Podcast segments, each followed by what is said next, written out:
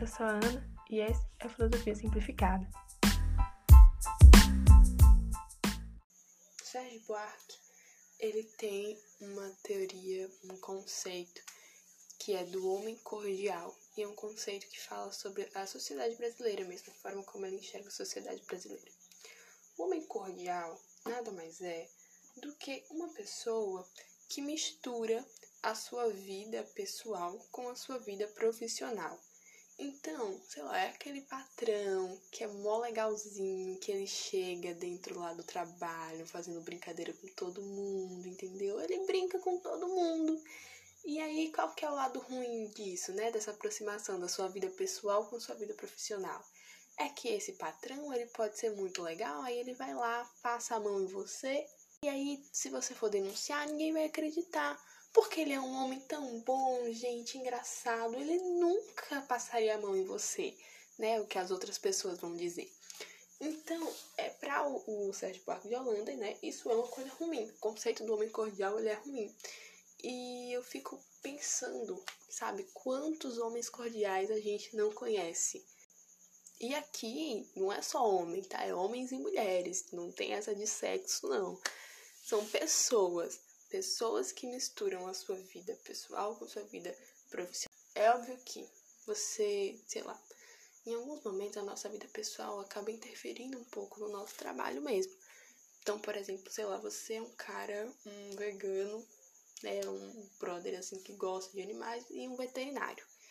Aí, em determinado momento, é, chegam para você e falam, ó, oh, você tem que sacrificar esse animal, que ele tá sofrendo. Mas você não se sente confortável em sacrificá-lo. Aí é óbvio que você pode, sei lá, passar esse trabalho para um colega seu, alguma coisa assim. Não é disso que o Sérgio Buarque está falando. Ele está falando aqui de coisas muito problemáticas que acontecem no Brasil, que é, por exemplo, dentro da política. Isso é uma coisa que acontece muito. A nossa política é uma política de laços. Então, você, se você for amigo de um vereador aí da sua cidade, de um deputado, entendeu? Você consegue benefícios. A mesma coisa acontece em setores privados. Não importa se você é tipo assim um super profissional e o outro cara é tipo assim péssimo no que ele faz. Se o outro cara é amiguinho do chefe, ele vai, cara, conseguir uma indicação, ele vai subir de cargo, ele pode ganhar uma promoção, né, mais, uh, mais rápido do que você, mesmo que você mereça mais, mesmo que o seu trabalho seja melhor do que o cara. E isso é uma coisa ruim, eu acho, na minha opinião. Agora sim, eu não sou uma pessoa muito extremista, tá? Sim, e hoje eu tô dando minhas opiniões. Eu nunca dou muitas minhas opiniões, mas hoje eu tô dando porque reflexões filosóficas é feito para isso, tá? Esse quadro é feito para isso, é para eu me expressar. Então, eu não sou uma pessoa muito extremista, nunca. Para mim, as coisas não são tão preto e brancas, sabe? Para mim, a maioria das coisas é bem cinza. Eu sempre gosto de ver dois lados. Aí eu pego. Para mim, essa cordialidade tem um determinado um lado, assim, de certa forma bom tá? Por quê? O meu pai, por exemplo, ele é professor e por muitas vezes eu vi o meu pai chegar em casa preocupado com os alunos dele. Alunos que estavam levando a vida muito na louca, assim, sem se preocupar com muita coisa. Eu vi meu pai chamar alunos que estavam se envolvendo é, em questões criminosas e meu pai foi, chamou, puxou para um canto e conversou. E isso, teoricamente, não é o trabalho dele. Sabe, o trabalho dele é entrar lá de maneira imparcial, dar aula, pronto aqui, ó, falar de geografia, né, que ele é professor de geografia, falar lá dos mapinhas da globalização e sair, e ir embora. O trabalho dele não é se envolver com vida pessoal de aluno, mas por muitas vezes eu vi meu pai se envolver.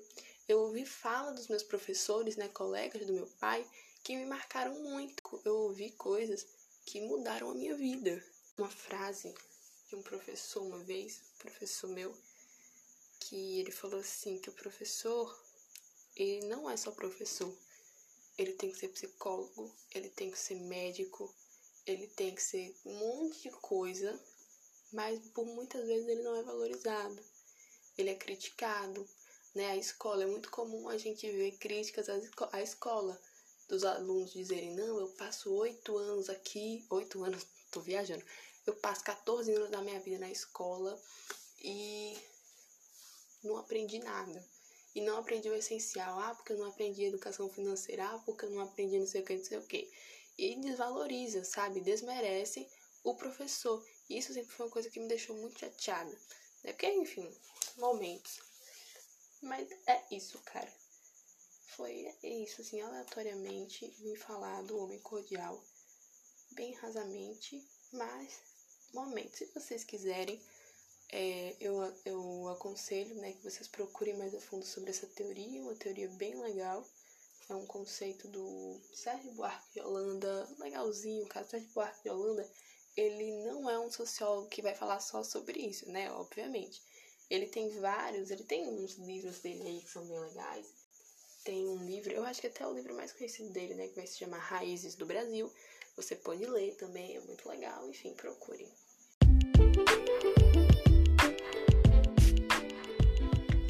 Chegou até aqui, meus parabéns, você é realmente uma pessoa muito dedicada. Compartilhe esse episódio com pessoas que você acha que se interessam por filosofia também. E não esquece de me seguir, pro, que é pra você toda semana, quinta-feira, às nove da noite, ficar ligadinho aqui ouvindo um novo episódio. Até semana que vem!